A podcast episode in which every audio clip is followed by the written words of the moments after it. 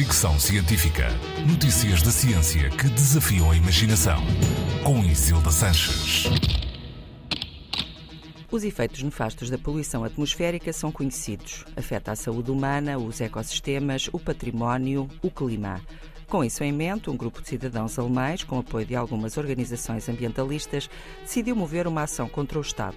Os queixosos, alguns com asma, representam-se a si e aos seus filhos e acusam o Estado alemão pelos níveis perigosamente altos de poluição atmosférica, alegando que o seu direito a respirar ar puro está a ser posto em causa e que as autoridades não estão a fazer nada para os proteger.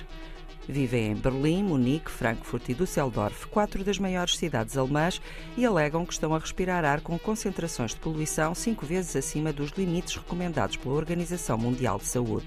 Limites esses que baixaram em 2021 face a novas evidências dos efeitos da poluição do ar na saúde humana. No entanto, segundo as autoridades alemãs, os níveis de poluição das cidades em questão estão dentro dos limites legais em vigor no país e consideram que a Organização Mundial de Saúde faz apenas recomendações e não leis.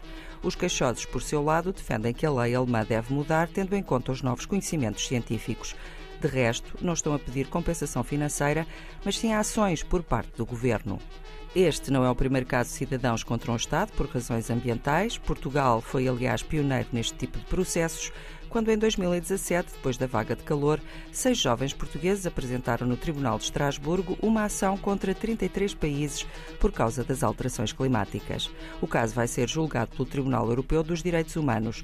Os queixosos exigem uma redução de 65% das emissões poluentes até 2030. Fricção Científica.